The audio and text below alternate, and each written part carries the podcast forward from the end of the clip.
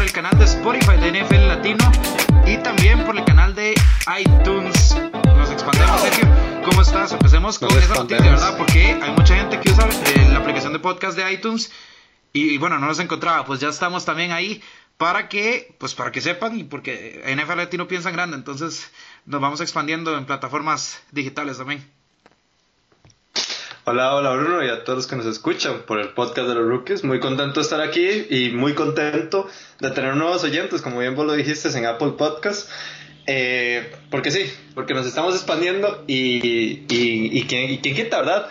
O sea, dentro de unos meses poder inclusive estar grabando el podcast, este, o haciendo un podcast, un podcast live, ¿verdad? Ahí, eh, pues, micrófono con micrófono, Bruno y yo sentados bajo una cámara, pero también igual de la misma manera escuchándonos. No sé, puede ser una posibilidad.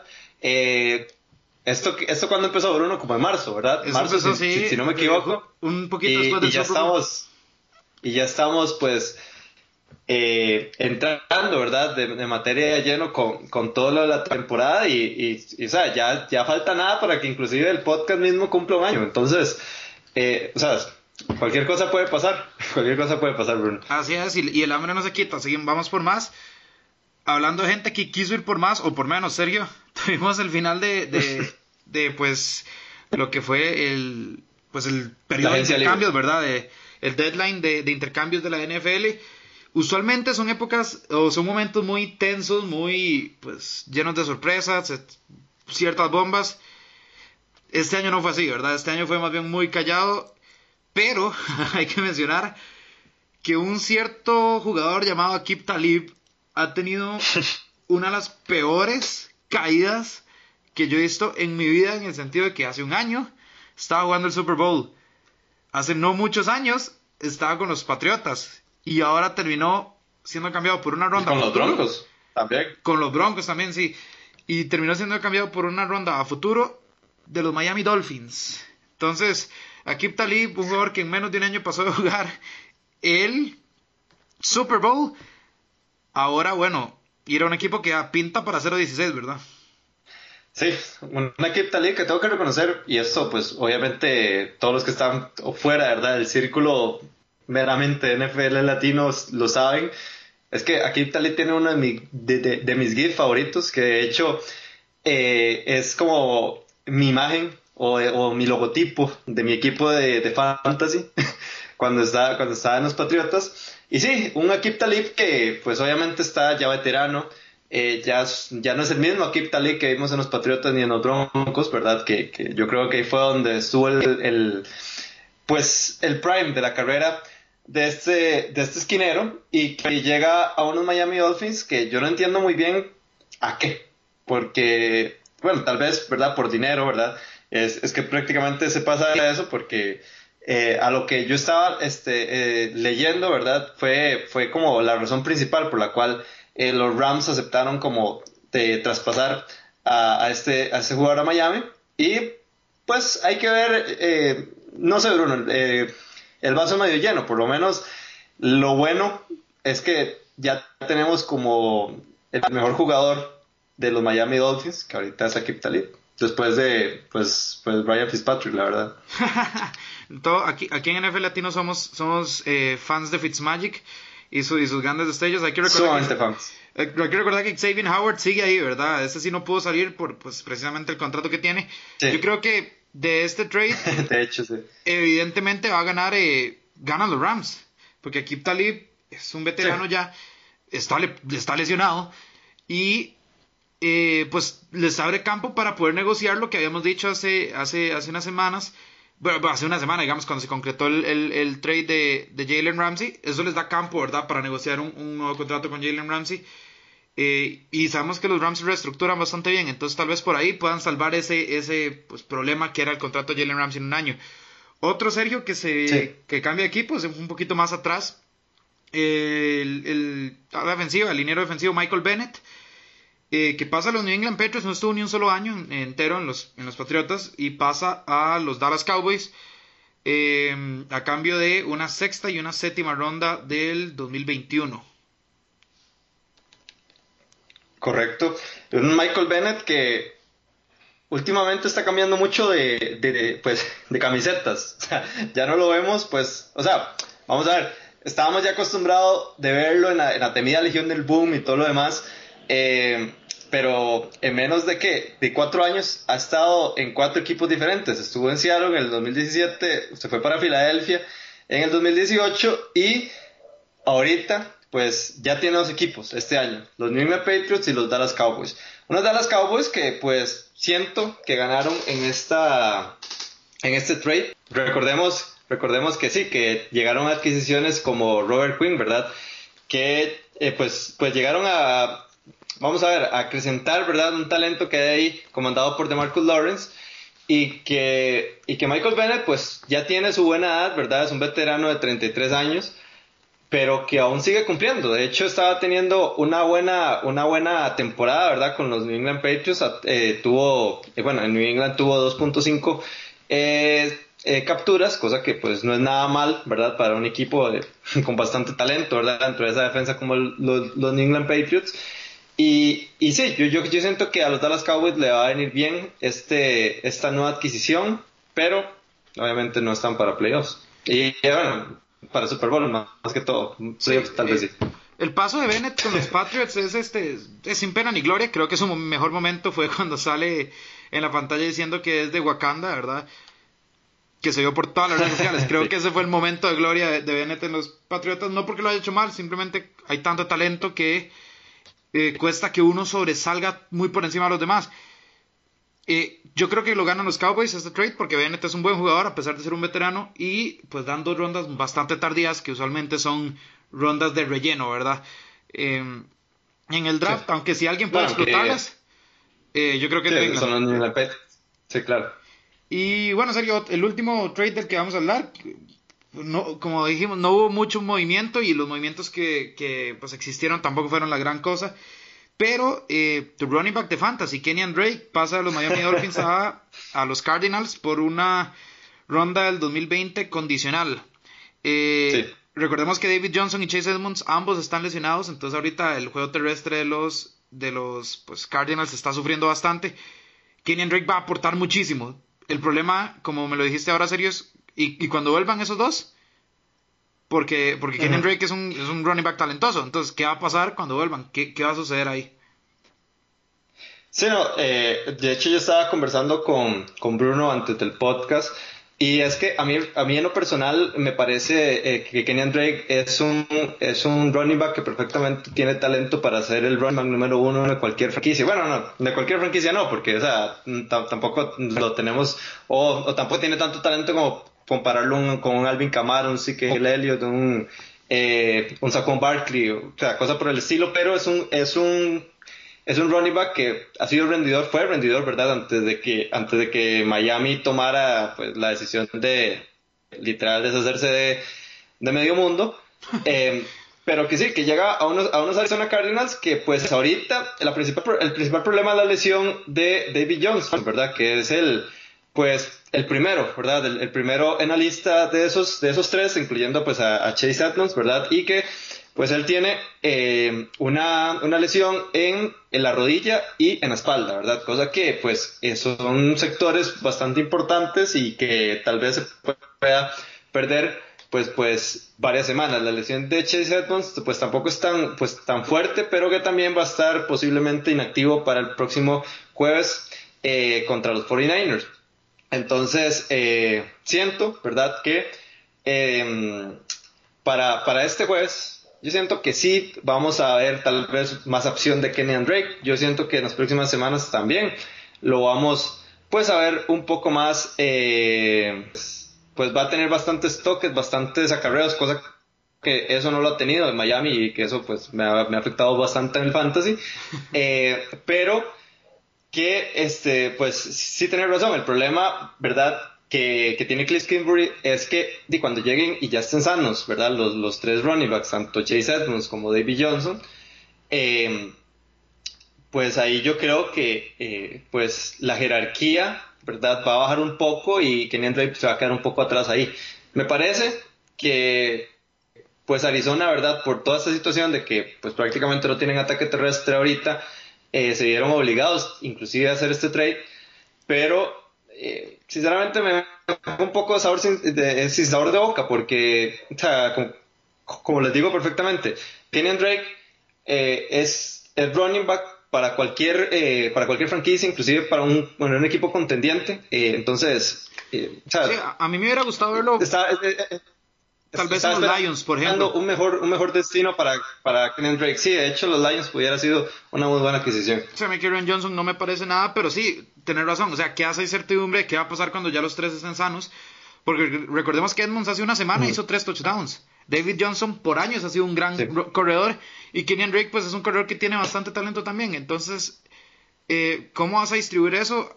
Hay, hay, que verlo, ¿verdad? Pero, pero bueno, eso, eso nos dejó este, este deadline de de, pues, de intercambios, de trades, y, y, pues ya, ya no se pueden hacer movimientos hasta la próxima temporada.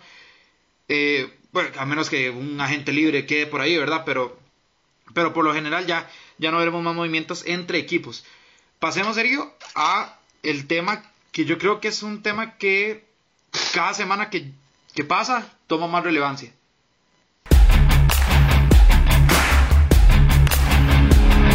Y es quién va a poder porque tenemos asumido casi, ¿verdad? Eh, por lo que hemos visto la temporada, que es muy probable que los New England Patriots vuelvan a ir al Super Bowl.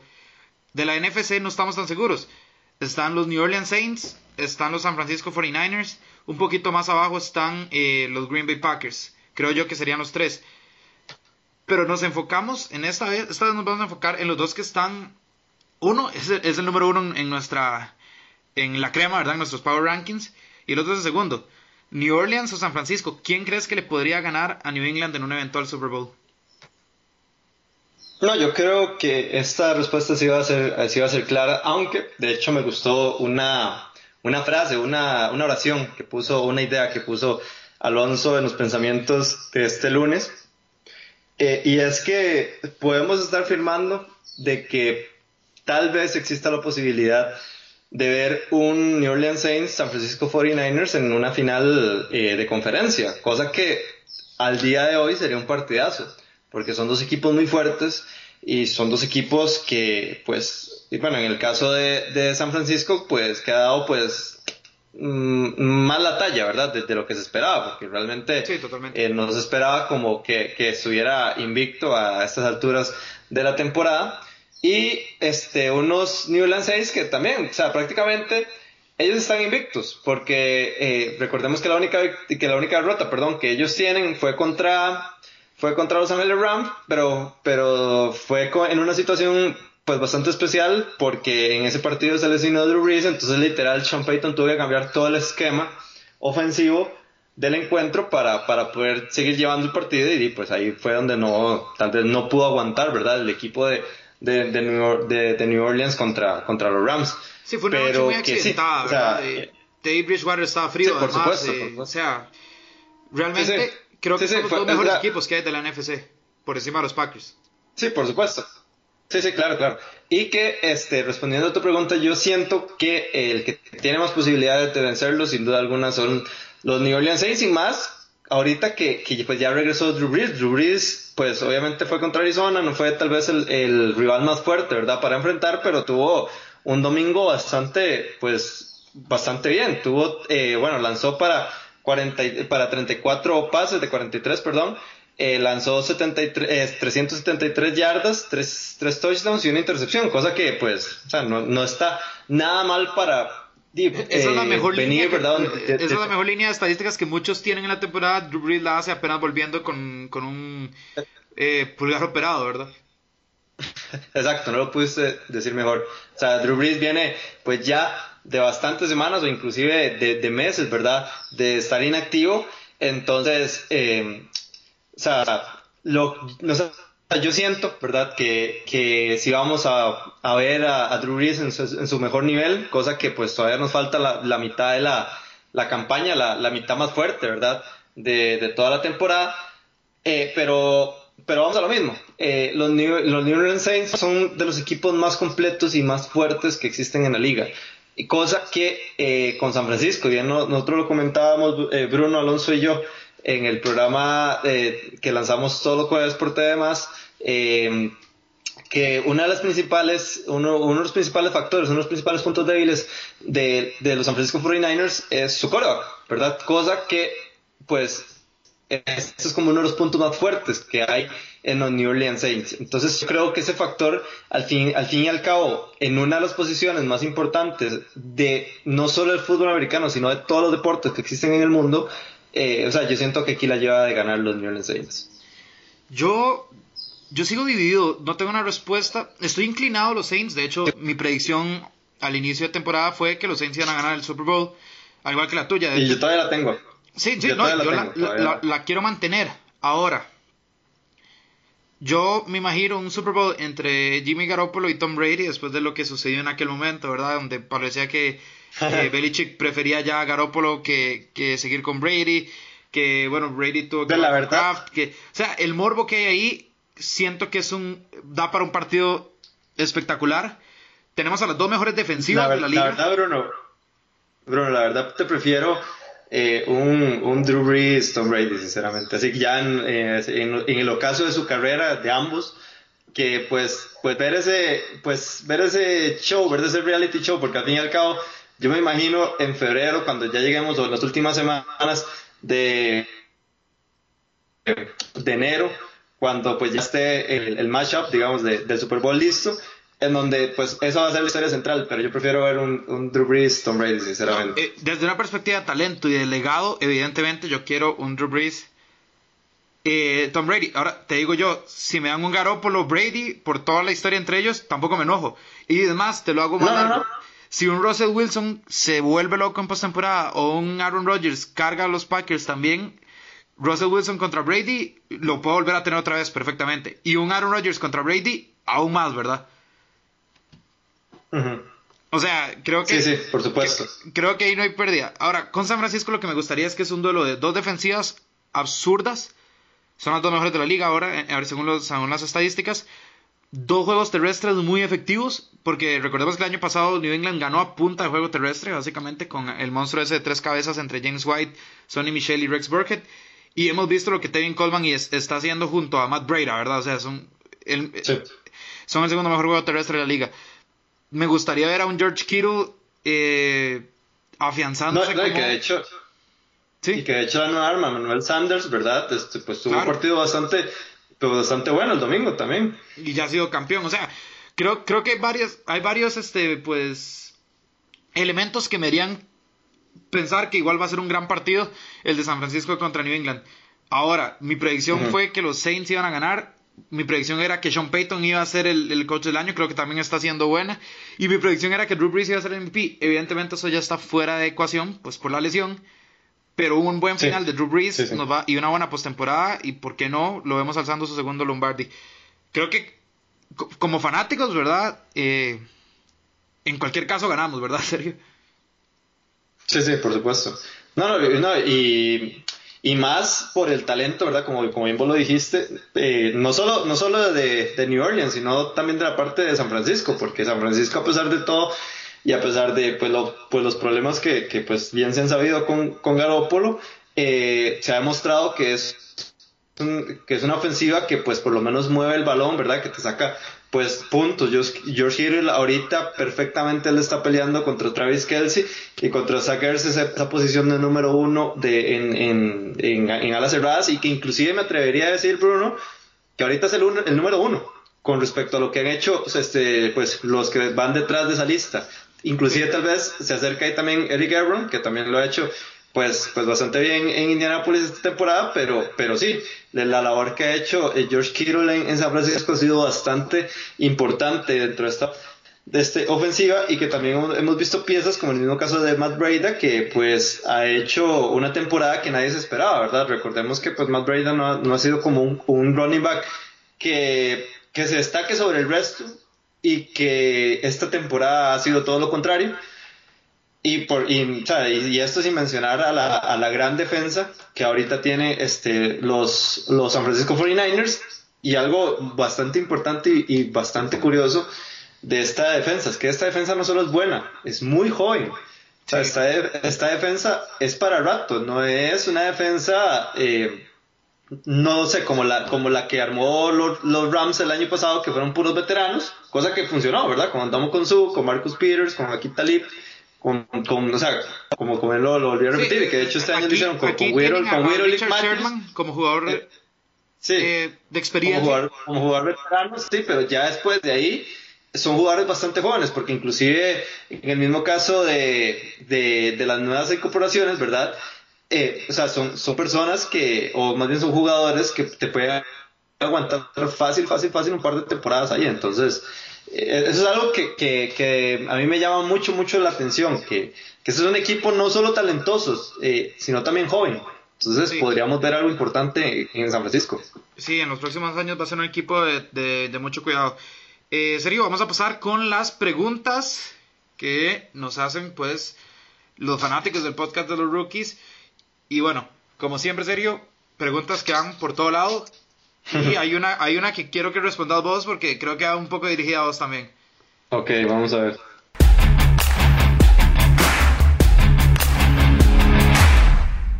Empecemos con esa, de un solo, porque aquí dicen, ¿por qué todos subestiman a Green Bay? Es tanto lo que repelen a Aaron Rodgers. Ahora, recordemos que hace un par de semanas, hace un par de semanas Sergio, fue un poco cruel con, con, Aaron Rodgers.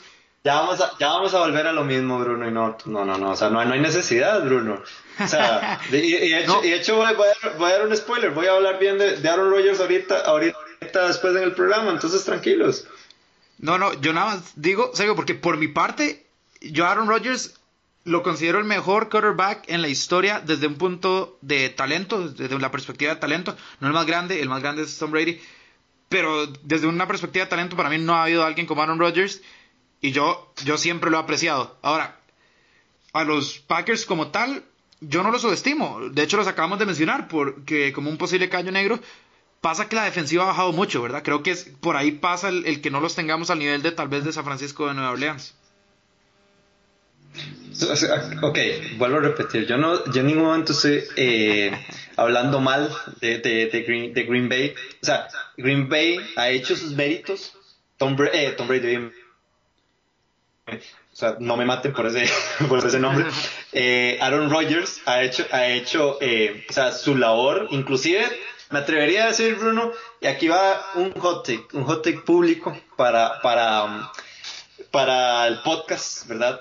Y es que yo estoy totalmente de acuerdo con la línea de apuestas. La línea de apuestas ahorita colocan a Aaron Rodgers como el principal candidato para ganar el MVP y él con talento y con puro esfuerzo se está ganando ese, ese, pues, ese galardón a final de temporada. ¿Por qué?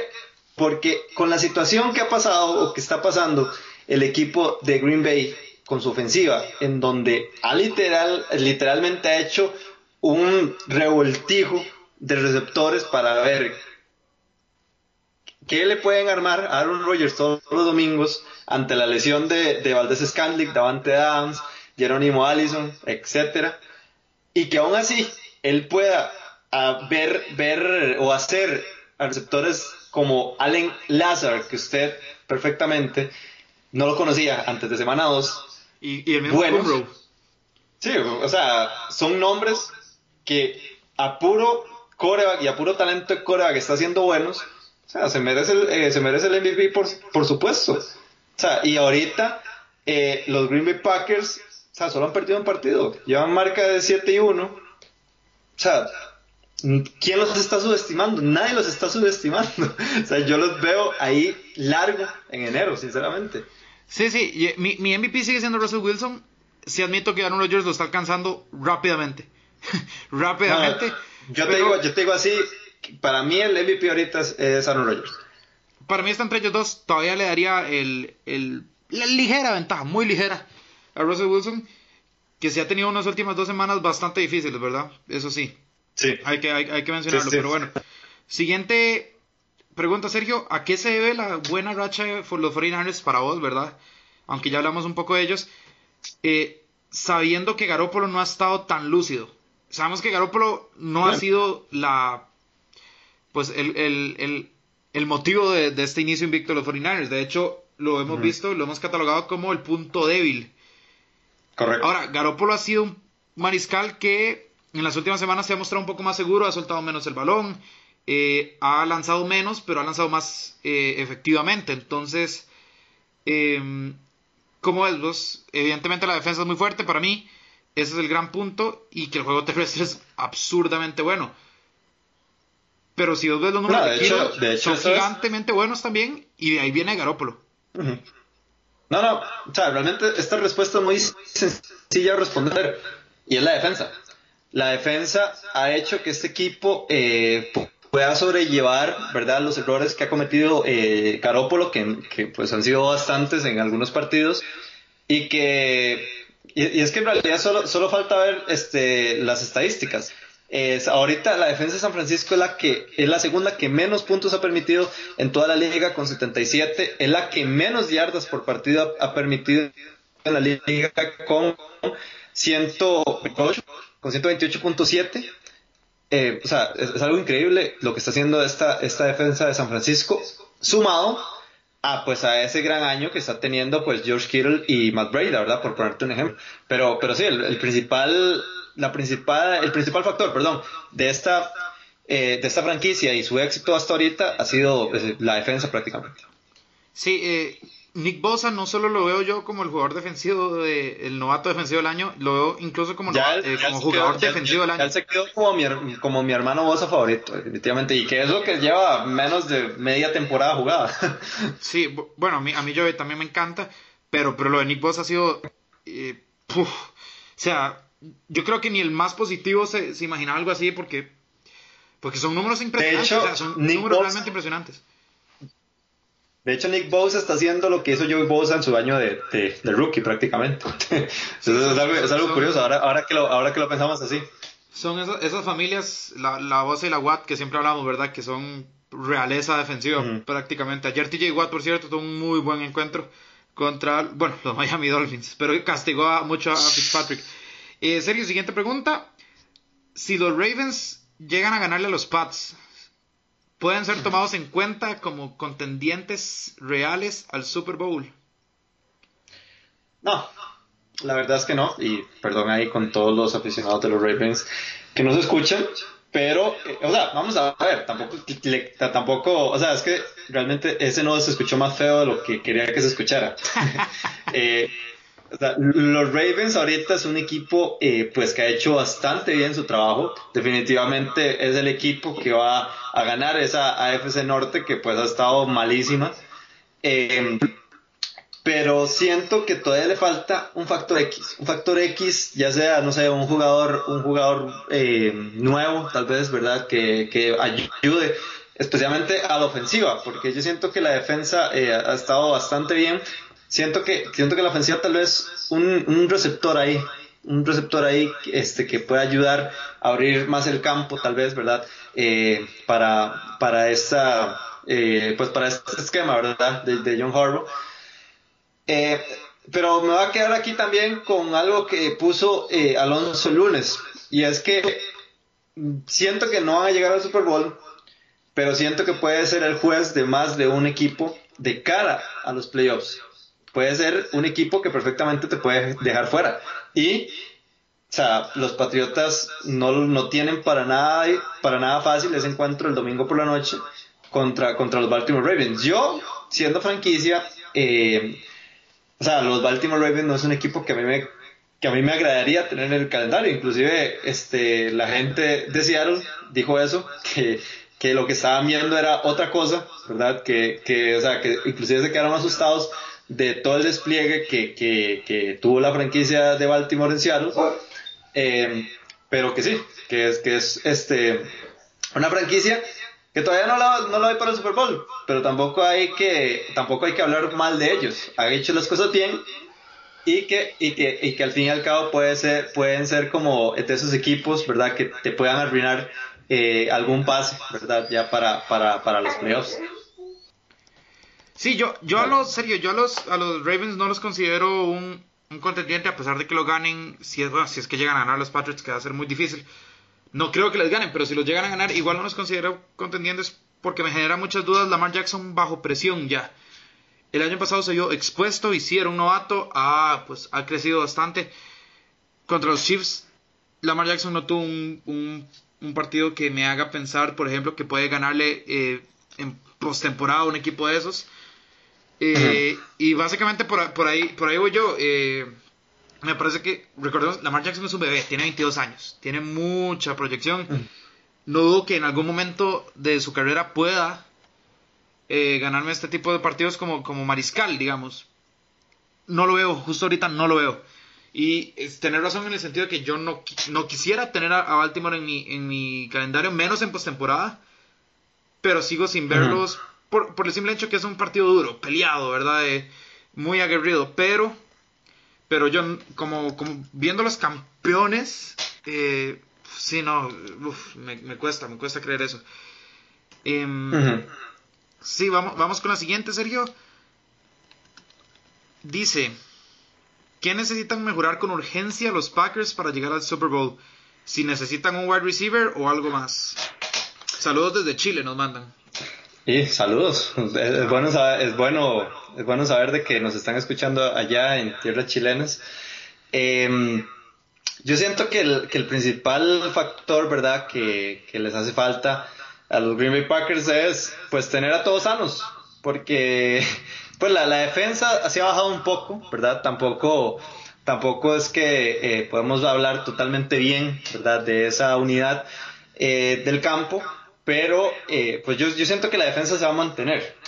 Sin embargo, siento, ¿verdad?, que que a pesar de que, de que lo que estábamos diciendo, ¿verdad? De, Aaron Rodgers, que ha convertido en, en, receptores que no conocíamos antes de esta temporada, en, receptores pues por lo menos decentes, eh, o sea, no es lo mismo tener un, a un Lazard que a un Davante Dance en el campo, ¿verdad? Entonces, eh, yo siento que, que va por ahí, que va por ahí y también el entendimiento o un mejor entendimiento que tenga Matt LeFleur, el entrenador en jefe, eh, con Aaron Rodgers, porque realmente lo han hecho bien. Están 7-1, el equipo está carburando, está, pues está, está bien, ¿verdad? Y que de hecho, en el, en el partido que perdieron también, tampoco fue una, una pérdida tan, tan estrepitosa, ¿verdad? Fueron, fueron errores puntuales que pues lamentablemente llevaron a, a esa derrota contra, contra Filadelfia Em, pero sí a veces hay como, como faltas de, entendimiento ahí entre Matt LeFleur y Aaron Rodgers, pero que son, o sea, no es como tan complicado como el problema, ¿verdad? Que, que sucedió con Mike McCarthy y con, y con Aaron Rodgers, ¿verdad? Son, son como eh, cosas de, o como errores o situaciones, ¿verdad? Que le pasan a un entrenador recién llegado a una franquicia, ¿verdad? Igual, se nota una mucho mejor relación de la que, cualquier, ah, que tuvieron ah, Rogers y pues McCarthy en cualquier momento, ¿verdad? Sí, sí, por supuesto, pero, pero al igual son, son temas, ¿verdad? Que solo el tiempo eh, puede arreglar, ¿me, me, entendés, Bruno? Y, que, y, que, y que yo creo que este y que son, son como cosas puntuales y que eso es algo que bastante eh, que debería no sé como alegrar bastante a los, a los aficionados de los Packers porque no es ese tema de que ya no hay defensa y que tenés que darle literal toda la responsabilidad a Rogers. No, el equipo está carburando por sí solo, pues obviamente Rogers sigue siendo parte importante del equipo, pero, eh, o sea, ya hay talento que cubre, ¿verdad? Eh, o talento que, le guarda la espalda a Rogers en el campo, entonces es algo bastante bueno para la franquicia. Eh, sí, yo, yo lo que opino de Green Bay, Sergio, es que, a ver, es semana 8 y todavía no están al 100%. Y aún así, sin estar al 100%, yo, tienen un récord de 7-1. Ah, sí, exacto, tienen un récord de 7-1. Siguen ganando, siguen pues teniendo momentos brillantes por, en cada partido. Y eh, si bien la defensa les ha bajado un poco, ya, ya Aaron Rodgers despertó. Y si Aaron Rodgers despierta, eh, pues ya está. Tenés a uno de los mejores quarterbacks de la historia. Y, y puede hacer de como vos dijiste ahora, puede ser de receptores, no estrellas, no... O sea, muchos eran agentes libres que ni siquiera tenían trabajo. En el caso de Cumro, los está haciendo ver como muy buenos receptores. Eso habla del talento que tiene Green Bay. Y yo, siendo un, aficionado de San Francisco o de New Orleans, no me quiero tomar a Green Bay en ningún momento de la postemporada. No, por Porque es el clásico equipo que te puede arruinar la temporada con una noche inspirada. Hemos visto como la defensa cuando sale, pues, en un buen nivel, o sea, cuando salen despiertos, ¿verdad? Chispados te pueden frenar. Y bueno, Aaron Rodgers ya sabemos que eh, no hay cómo pararlo.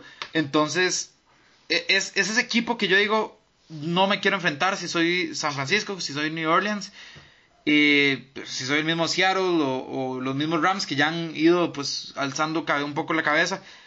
Eh, eh, porque Green Bay es el clásico equipo que te, que te mata, que te mata la temporada. Entonces por ahí yo estaría pues bastante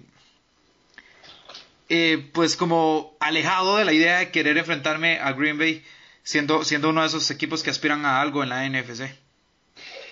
Vean lo bien que estamos hablando de, de, los Green Bay Packers y aún así están diciendo que los subestimamos. o, sea, es un equipo, es, es, prácticamente uno de los mejores equipos, no solo de la NFC, sino de la NFL. Y bien vos lo decías, estamos en semana 8 y ese equipo no ha despertado. O sea, ese equipo no ha estado con sus piezas totalmente sanas al 100%. Y es un equipo que en cualquier momento se puede ir para arriba. O sea, este, este no es un equipo eh, que vos digas, aquí está el techo de este equipo, hasta aquí va a llegar. No. Este equipo, al igual que los New Orleans Saints, y me atrevería a decir también que los San Francisco 49ers, ahí por un poco más abajo, son los que tienen una línea, eh, una línea de progresión para arriba y muy para arriba. Entonces, este, me parece que sí, me parece que los, que los Green Bay Packers este, van a estar ahí. Sí, Sergio, vamos con la última pregunta. Y es una pregunta que y, a ver, un equipo que uno no esperaba que estuviera en la posición en la que está, pero bueno, esa es la realidad. Y todo cae mayoritariamente en responsabilidad de un solo jugador y lamentablemente es el mariscal de campo. Creo que vos ya sabes ahí por dónde voy. Nos preguntan que si nos parece que Chicago debería de cortar a Trubisky para tener alguna posibilidad de competir. Oye, yo no sé si cortar, pero definitivamente con Trubisky no van a llegar a ningún lado.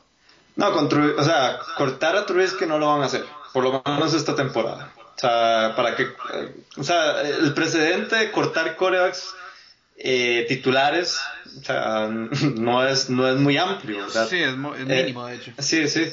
Entonces, eh, o sea, yo siento que, pues ya, ya están con que esta temporada, pues te tienen que aguantar, ¿verdad? Pero sí siento que, que ahorita, a como van, pues van a tener un récord, eh, ¿verdad? Por lo menos para, para, para estar pensando en algo, en algo positivo en el draft, a pesar, ¿verdad? Recordemos que pues no tienen el, primer pick de este año por, eh, pues, por Khalil Mack. Em, pero, este, de por lo menos este, aspirar algo en la segunda ronda y todo lo demás y tratar de ver ahí, a ver si, si se pueden conseguir como, pues, a un mariscal de campo porque sí, eh, tener razón, o sea, Mr. No, no va a llegar a ningún lado, o sea, no, no, no veo cómo esta, esta franquicia de Chicago aspire a cosas grandes como lo veíamos a principio de la temporada, eh, este, con, con, un coreback, ¿verdad? Que ahorita no, no, está dando la talla, o sea, es que no es, no es un... O sea, en este momento no, no está ni mostrando lo que mostraría muchos suplentes eh, en la liga. Entonces eso es algo bastante preocupante. Es que es preocupante. La temporada pasada tuvieron un muy buen récord, 12-4, cargados totalmente por la defensiva. Pero fue como Jacksonville hace tres años cuando llegó a la final de la AFC, era la defensiva. Un año después ya no pudieron cargar a, Blake Bortles. Es lo que está pasando con, con Chicago Mitch Trubisky.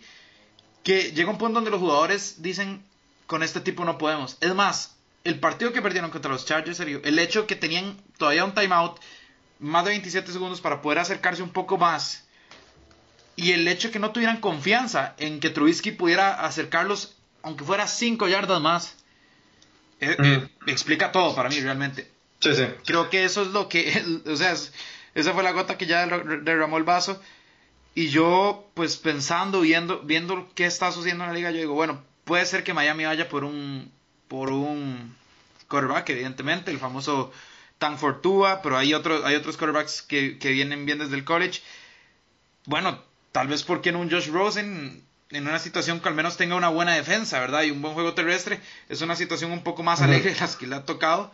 O si no, hay que ver qué va a pasar con, con la situación de Nick Foles cuando vuelva, ¿verdad? Garner Mitchell está teniendo una muy buena temporada, es de los candidatos a ser eh, eh, novato ofensivo del año. Entonces, ahí uno de los dos va a quedar en, en una posición que, de suplente en la que no va a querer estar, porque Minshew después de este Minshew después de este pues temporada está teniendo, yo creo que no va a querer ser, no, va a querer ser banca y parar así de bruscamente su progresión. Y Nick Foles, si se fue de Filadelfia, fue precisamente para no ser eh, un quarterback sustituto nunca más, ¿verdad? Entonces, Chicago, yo tendría ahí el, caso de, de, de, Jacksonville, a ver que el que quede pues ahí relegado, o pues darle un voto de confianza a Josh Rosen, que al final de cuentas, peor que con Trubisky no vas a poder estar. Y creo que Rosen no ha tenido, no ha tenido una buena oportunidad, tal vez por ahí podría funcionar algo. Algo así como lo que está haciendo pues Tennessee con, con Mariota y, ahora, ahora Tannehill, ¿verdad? Mariota era un caso Trubisky, se le dio el voto de confianza muchísimas veces, nunca funcionó. Y con Tannehill, que no es un gran mariscal, pues han, han tenido una, una, una mejoría notable en su ofensiva.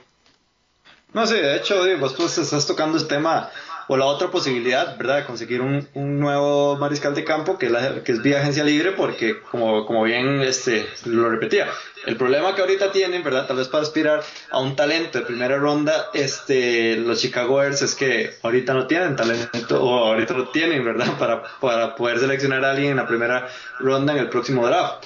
Este, es, pues, es, una, es un tema interesante eso, ¿verdad? Lo que vaya a pasar con, con ese, esa posición. Inclusive vamos a ver si, si Matt es un poco paciente y, y termina, ¿verdad? como dándole un voto de, no, tal vez un voto de confianza no, pero darle un poco más de paciencia a, ver a Trubisky, aunque me parece que ya, ya es un poco excesivo.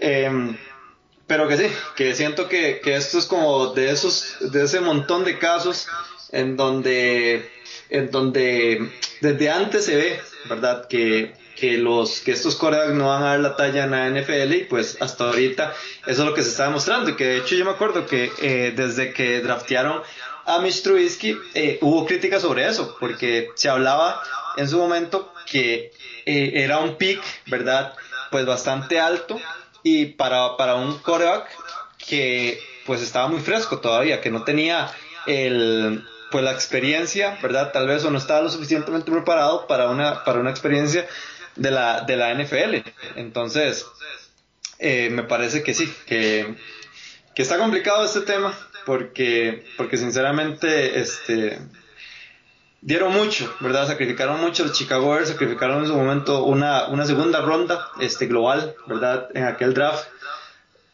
Eh, y, y, y, sí, no, no, les está dando, no les está dando el, el talento que ellos buscan para poder ser eh, o para poder dar el siguiente paso, porque ese es el problema. Chicago tiene todo para dar el siguiente paso, menos el coreo. Sí, no estoy totalmente de acuerdo con vos. Duro para Chicago porque con Jay Cutler les había pasado lo mismo y bueno, así han tenido varios ya, ¿verdad? Este, Pero bueno, eh, vamos a pasar a los Rookie Awards, Sergio, nuestros premios semanales. Acuérdense que estaremos contestando el resto de las preguntas que nos mandan, que son muchísimas. Eh, en las historias de Instagram, ¿verdad? Entonces, para que estén pendientes. Y vamos con el Rookie Awards, porque esta semana nos dejó muchísimo.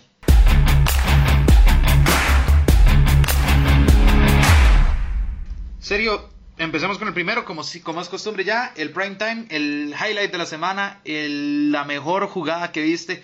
Esta semana hubo muchísimas, muchísimas jugadas de gran calibre, entonces, ¿cuál es la tuya? No, yo me voy a ir eh, con el pase de A-Rod en el Sunday Night contra, contra los Kansas City Chiefs en Arrowhead, en donde Aaron Rodgers, mi MVP, em, pues prácticamente estaba ya en el suelo, ¿verdad? Lo, lo, habían pues prácticamente capturado y pues lanza un pase de desesperación prácticamente, que ese, que ese pase, pues aquí en Costa Rica se conoce como una papaya. Una papaya, o, o, ¿verdad? O ese término se conoce cuando un jugador hace un pase o un tiro y, pues no sale bien, pero de pura suerte pues termina completando el objetivo, ¿verdad? Que, que, se quiere. Pues esto fue una legítima papaya. Una legítima papaya que aún así, siendo papaya, fue una espiral perfecta y al final terminó y al final terminó en un touchdown para, para, para Green Bay. Entonces, eh, hay que darle, hay que darle pues créditos a eso a Aaron Rodgers que nos demuestra de lo talentoso que puede ser este jugador en, el campo. Pues sí, eh, dije que había muchas jugadas llenas de destellos de talento. está la de Jacoby Brissett, está la de Gary Minshew, está la de Sean Watson. Bueno, ustedes podrán ver todas en, en el top 5, bueno, no todas, las mejores 5, en el top 5 de NFL latino. Pero yo también me quedo con la de Aaron Rodgers. Porque no, no solo el hecho que dice serio que, manda una papaya, que es precisamente eso, es como lo peor que ustedes se pueden imaginar a la hora de ejecución, pero en el caso de Aaron Rodgers termina siendo una espiral perfecta, sino que está recibiendo una captura, está en movimiento, el pase lo hace literal a pura muñeca y hay que darle mérito también a, Jamal Williams que hace una gran atrapada ahí en la pura esquina. 19% de probabilidad de completar el pase, según eh, las eh, estadísticas de la nueva generación. Eh, ¿qué, podemos decir? Aaron Rodgers hasta cuando no quiere nos regala estos. sí, hasta cuando. No, literal, literal, es hasta cuando no puede. E, exactamente. Nos regala, eso. Yo le, yo le voy a decir a Alonso, porque Alonso en Twitter se manifestó y después en los pensamientos también. Eh, viejo, no leemos tanta bola si quiso o no quiso. Disfrutémoslo, disfrutémoslo. no pasa nada, no pasa nada con disfrutar un pase que salió por accidente, pero igual salió con una espiral, con una espiral perfecto y una parábola eh, y una fuerza de, ajuste así como de como desastre. Viejo, disfrutémoslo, no importa, no importa, no importa si fue o no. Yo, yo nada más sé que salté de la emoción cuando vi eso y dije, ya está. Ya esa va a ser mi, mi jugada prime time de la semana en los Rookies Awards. No, eh, recordemos que Recordemos, bueno, antes, de ir al MVP, recordemos que ahorita la relación entre los aficionados de los Packers y Alonso no está muy bien que digamos, ¿verdad? Entonces. Sí, bueno, más. Eh, entonces ahí, pues, para, para echarle un poco de sal, si se puede llamar a la herida de todo eso. Bueno, mi MVP tiene que ser nada más y nada menos que uno, bueno, no, en mi tercer receptor favorito, en mi ah, lista, en, mi lista personal, tiene que ser ese. Primero está Thielen Segundo está Julian Edelman, pero eso puede ser prácticamente un, un, este, un empate entre, entre ellos dos, sinceramente. me puedes dar a, a, ellos dos cualquier día de la semana, pero mi tercero, y él se lo ha ganado con méritos desde la, desde la temporada pasada, desde la temporada de novato inclusive, porque la temporada de novato también tuvo un gran año.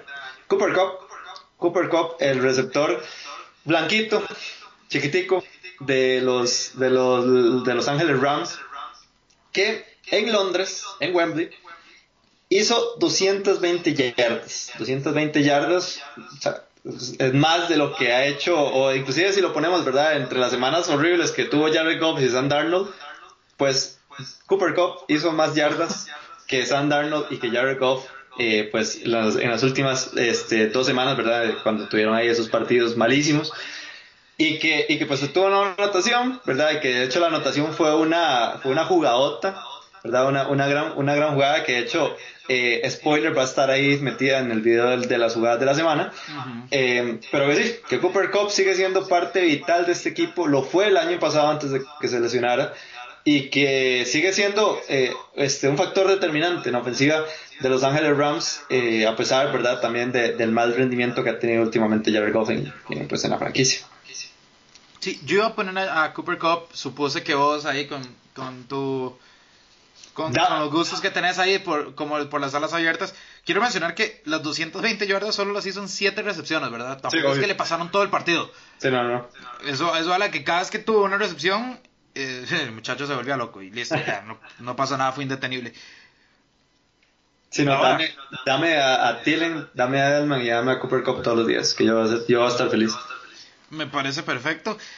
Y vaya cuerpo de receptores sería ese. Eh, lo lógico es dárselo a Cooper Cup. Yo le quiero dar. Voy a ponerlo como mi MVP de la semana, pero. Pero bueno, es como una mención honorífica, ¿verdad? Lo, que es el premio. Y es a Tevin Coleman, que en 118 yardas totales hizo cuatro anotaciones. Y fue fue, fue, la pieza clave, ¿verdad? Para que San Francisco destruyera el invicto que tenía Kyle Allen con, con los Panthers desde que asumió la titularidad. Y, bueno, simplemente nada más mencionar a Tevin Coleman que eh, el, el, que se estaba hallando los reflectores usualmente era Matt Breda. Bueno, Tevin Coleman dijo, hey, hey, aquí estoy yo también. Aquí estoy yo. Eh, este juego terrestre es de dos y los dos, los dos somos capaces de poner exhibiciones como estas. Entonces, una clínica de juego terrestre, lo que puso Tevin Coleman con cuatro anotaciones y 118 yardas totales.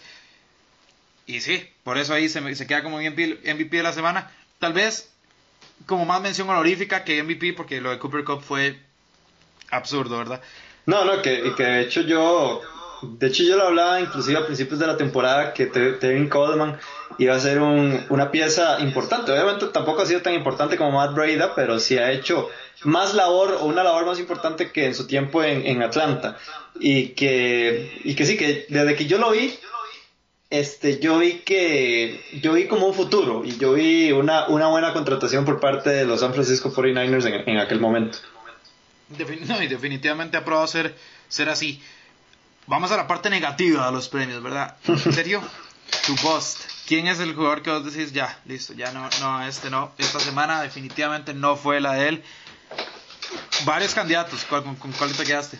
No, yo tengo que quedarme definitivamente con, con Mitch Trubisky. No solo por la mala actuación que tuvo, bueno, es que, es que vamos a ver, eh, a nivel estadístico tuvo números pues relativamente normales, pero es que eh, me hace gracia porque ya los aficionados de los, de los Chicago Bears, por lo menos aquí en Latinoamérica, ya dijeron, no más. Ya no quiero a Mitch Trubisky, mi equipo, ya, ya lo probé demasiado, ya sufrí demasiado con él, no vale la pena seguir sufriendo por, por este muchacho. Lo dijo pues un gran amigo de Alonso, Joshua Maya, lo dijo, un saludo si, si, si, si nos escucha, a uno a un, a un seguidor de NFL Latino que siempre ha destacado por sus comentarios a los Bears un poco a veces eh, hot take, ¿verdad? Un poco de fanático, ¿verdad? Pero que eh, nunca había visto un comentario negativo de los Bears de, de este, de, de, este seguidor que se llama Hugo Ace. Un saludo, como dije, si, si nos está escuchando. Eh, en donde pues habló mal de sus Bears, y nunca, en, en, los dos años, casi tres que tengo trabajando aquí, nunca había visto un, comentario negativo de él hasta ahora. Y si eso pasa, Bruno, es porque algo está pasando. Es porque algo, es porque, es porque algo está pasando ahí y claramente mi es que tiene que ser este, uno de los principales culpables. Es que tampoco puedes perder contra los Chargers, a estos Chargers, y menos por una por, por, un, por un, este un gol de campo fallado fue atroz, realmente. Mi voz de la semana es Mitch Trubisky también, porque ya cuando un equipo se rinde con vos, al punto de que necesitas 10 yardas para un gol de campo totalmente accesible y prefieren eh, que el reloj expire a tratar de acercarte, porque acercarse a esas 10 yardas, porque no te tienen confianza como mariscal de campo. Sí. Eso es que estás en crisis. Y no, puede, haber ido tal vez por Kyle Allen, Sergio, porque no tuvo ni 200 yardas, porque tuvo 0 touchdowns, 3 intercepciones. Pero digo, bueno, el tipo es un quarterback sustituto, lo había hecho muy bien, se topó con la mejor defensiva de, de, la NFL. Le voy a dar el, el, beneficio de la duda. Pero lo de Mitch Trubisky ya no tiene nombres. O sea, es así de sencillo. Si, si, si, tu franquicia ha invertido en vos, te, te, pues te ha defendido, te ha dado oportunidades y vos seguís sin responder a tal punto donde ya el resto del equipo dijo, con este tipo no ganamos, donde tu head coach dice, no, con este tipo no ganamos, donde tus aficionados ya dicen, con este tipo de verdad no ganamos, creo que es, creo que no hay, no hay discusión para ser el boss de la semana. No sé, por supuesto. Y que, y que de hecho eh, dicen las noticias que ya hay problemas en el camerino, producto a esto de a estas malas actuaciones, porque lo que se está viviendo también en, Chicago no es, o sea, es prácticamente una crisis lo que se está viviendo ahorita. Claro, e, es como te digo, me recuerda muchísimo la, situación con Jacksonville eh, hace, bueno, hace dos años y el año anterior. No, especialmente el año anterior, que el año anterior literal el camerino se quebró. sí, lo, a lo que me refiero es que llega una temporada donde la defensa te puede cargar. A la segunda ya te están diciendo, viejo, te, tenés que producir.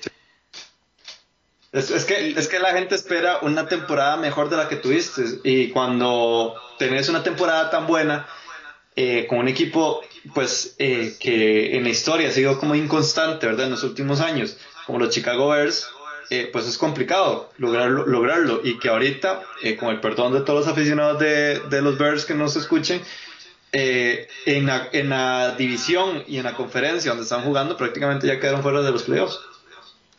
Claro, eh, bueno, es que para a la, postre, además, tienen, tienen una de las, de las conferencias, digo, de las divisiones más complicadas. Sí, ahorita, ahorita está de toda la NFL con la NFC Norte. Ahorita hasta Detroit tiene más posibilidades de clasificar a los, a los playoffs eh, que, que, que, los Chicago Bears, Detroit, que es el, digamos, el sótano por excelencia de esa división. Sí, bueno, y que ha hecho tener una temporada donde ha sorprendido a propios extraños. Claro. Nuestro último premio, serio, la revelación de la semana, un poco más rapidito para poder repasar el Thursday Night de ahora. Bueno, eh, ahora que hablamos de los San Francisco 49ers, se los tengo que dar a ellos. O sea, no solo, no solo por, eh, por, el, por el gane, ¿verdad? Sino por la manera en que ganaron. Destrozaron de pies a cabeza a los, a los Carolina Panthers. Los destrozaron prácticamente. Vos, vos, vos viendo, vos lo dijiste, con solo ver los stats que tuvo Kyle Allen, pues nos damos cuenta del nivel de buen juego que hizo este equipo. Fueron 51 puntos, o sea, fue una, una cantidad bastante grande y te tengo que reconocer algo, cuando nosotros hacemos el, este, pues la batalla de predicciones y cuando de nosotros este, pues mandamos nuestros picks, yo estuve a nada de poner a Carolina porque me parecía un matchup, un, un partido pues, pues un poco más este, equilibrado. O sea, por dicha no los puse.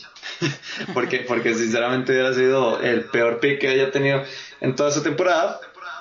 Este, porque sí, o sea, simplemente aplastaron a un equipo, pues, que es bastante competitivo. O sea, no es que, que, que se lo estás haciendo a, a Miami o no es que se lo estás haciendo a, Cincinnati, se lo estás haciendo a un equipo pues que en, los, en, las, últimas, en las últimas semanas se metió para discutir ahí un puesto eh, de comodín en la, en la NFPC, cosa que es bastante importante, entonces este me parece que, que sí lo han hecho bastante bien los, los, los 49ers.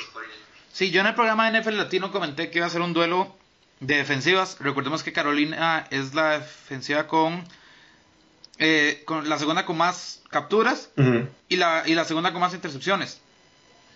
Entonces, y bueno, San Francisco es la mejor, eh, pues en, general, ¿verdad? en general, sí. Defensa total. Entonces, yo lo que dije era eso, era un juego que se iba a decidir por la defensiva más efectiva y quien pudiera parar o limitar más el juego terrestre del otro. Y teniendo en cuenta que los dos juegos terrestres son casi que. No, y, teniendo en cuenta que Christian McCaffrey te hizo un partidazo el domingo, ¿verdad? Por eso. Yo, o sea, como dije, McCaffrey te iba a producir, los Niners te iban a producir de tierra. La defensiva que estuviera dispuesta o, capaz de limitar más al, al, juego terrestre rival iba a ser la que se llevaba la victoria. Y bueno, vaya si San Francisco dejó claro cuál, cuál fue, ¿verdad? Correcto. Mi revelación de la semana sería es Matt Moore, el quarterback suplente de Kansas City. buena lección. Para yardas, dos touchdowns, cero intercepciones y nos dio un partido, un Sunday night mucho más emocionante del que al menos yo y tal vez mucha gente pensó después de que Mahomes cayera, uno dijo, bueno, sí, ya Green Bay se yo. Pero Matt Moore lo estuvo en el partido, fue un partido interesante, fue un partido alegre y pues es así de fácil. Fue una revelación para mí porque no esperaba que Matt Moore pudiera hacer eso ante, ante Green Bay. Ayudó a Arrowhead, ayudó, ayudó que pues ya Hill está sano y demás. Pero no le quito a Matt Moore que es un veterano que demostró todavía personalidad y que hasta cierto punto se mantuvo competitivo en el, en el partido y pues por eso se llama mi revelación de la semana. Yo voy a eso, Bruno. Que Matt Moore hizo que ese partido fuera interesante sin Patrick Mahomes. Cosa que eso en la previa nosotros ni siquiera lo, lo, podíamos imaginar. Entonces, buena elección. La verdad, la verdad también se merece este Matt Moore eh, un espacio ahí en, ese, en esa revelación o en esa sorpresa de la semana. Sí, también estuvo entonces, por cierto, ahí en, en, la parte buena de los martes de secuelas, que pues, evidentemente salen todos los martes, ¿verdad? Después de cada, de concluida cada semana. Sergio, vamos con nuestro último tema, ya terminando rápido como siempre. Eh, ¿Cómo es el Thursday Night entre los San Francisco 49ers, de los cuales hemos hablado bastante hoy, y por supuesto los Arizona Cardinals?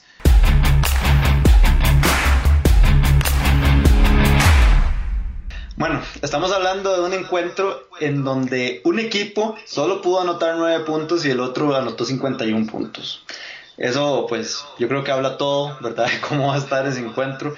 No hay duda que Arizona pues es el equipo más eh, débil de esa división, la NFC e Oeste, y que de hecho es un duelo divisional. Este, y que, y que sí, que realmente va a ser un encuentro en donde pues se lo va a llevar San Francisco con varios, este, con varios de diferencia. De hecho, no sé, no sé si por ahí tenés el, dato, Bruno, de cuánto está el spread de este partido. Debe, debería de ser bastante, bastante amplio. Eh, porque sí es de, es de 10 puntos el spread para, para de hecho de hecho inclusive está un poco bajo podría ser o sea podría ser un poco un poco más alto sinceramente Eh, pero sí, no veo cómo, cómo los Arizona Cardinals le vayan a ganar. Y que de hecho, Bruno, te soy sincero, viendo el matchup, no estaría tan seguro poniendo, poniendo a Kenan Drake en mi, en mi, en mi, fantasy, sinceramente, porque esa, esa defensa está bastante fuerte. Sí, es, va a ser muy complicado. Me, me da un poco de, pues, de lástima, ¿verdad? Por Arizona. Un equipo que estaba levantando, ya estaba en récord de 500 y en dos semanas consecutivas te tocan los Saints con un Drew Brees ya de vuelta y ahora los 49ers en un duelo divisional que además va a ser, pues, a morir, ¿verdad? Como todos son todos los juegos divisionales. Entonces, y más mala suerte para los Cardinals ahí, que les para el momentum que llevaban de manera brutal. Y sí, yo, yo veo a San Francisco ganando pues, como, cómodamente también ahí, aunque sea en Arizona, ¿verdad? Aunque dijimos eso del, del, del Thursday Night pasado y los Vikings ahí con duros costos pudieron ganarle a, a, los Redskins, ¿verdad? O sea, nunca, ganaron por 10 puntos, uno esperaba que fuera mucho más. Sí, sí, sí, exactamente, exactamente. Pues, pues igual ganaron con una cómoda ventaja, pero en un momento del partido sí los pusieron ahí a, sudar un poco a los, a, los, a los Minnesota Vikings. Pero bueno, hay que ver.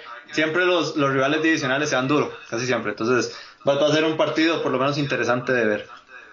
Así es, hay que ver cómo Kyler Murray, bueno, si puede, pero si puede, eh, pues causar ciertos estragos a los 49ers.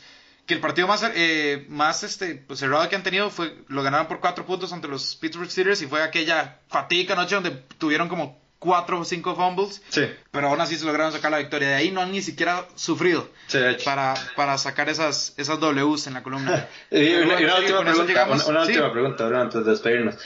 ¿Pongo a Kenny Drake en mi equipo o no? Mira, el récord de tu fantasy aquí para los que nos saben de 2-6. Creo que está, horrible. Sí, sí. Creo, creo que ya una rota más, una rota menos, pues. Sí, no, obviamente. Pero obviamente voy a dar mi pelea. Tampoco es como que voy a hacer un, Miami. No, no, pero puedes tomar riesgos. ¿Por qué no Kenny Drake? Sabemos que San Francisco le gusta, digo, que a Arizona le gusta, le gusta el ataque terrestre. Entonces, por ahí sí, yo, yo sí pondría Kenny Drake. Ok. Entonces confío, entonces confío en mi pick and boss. Vamos a ver cómo. No, no, quiero ser responsable, ¿verdad? Pero, pero.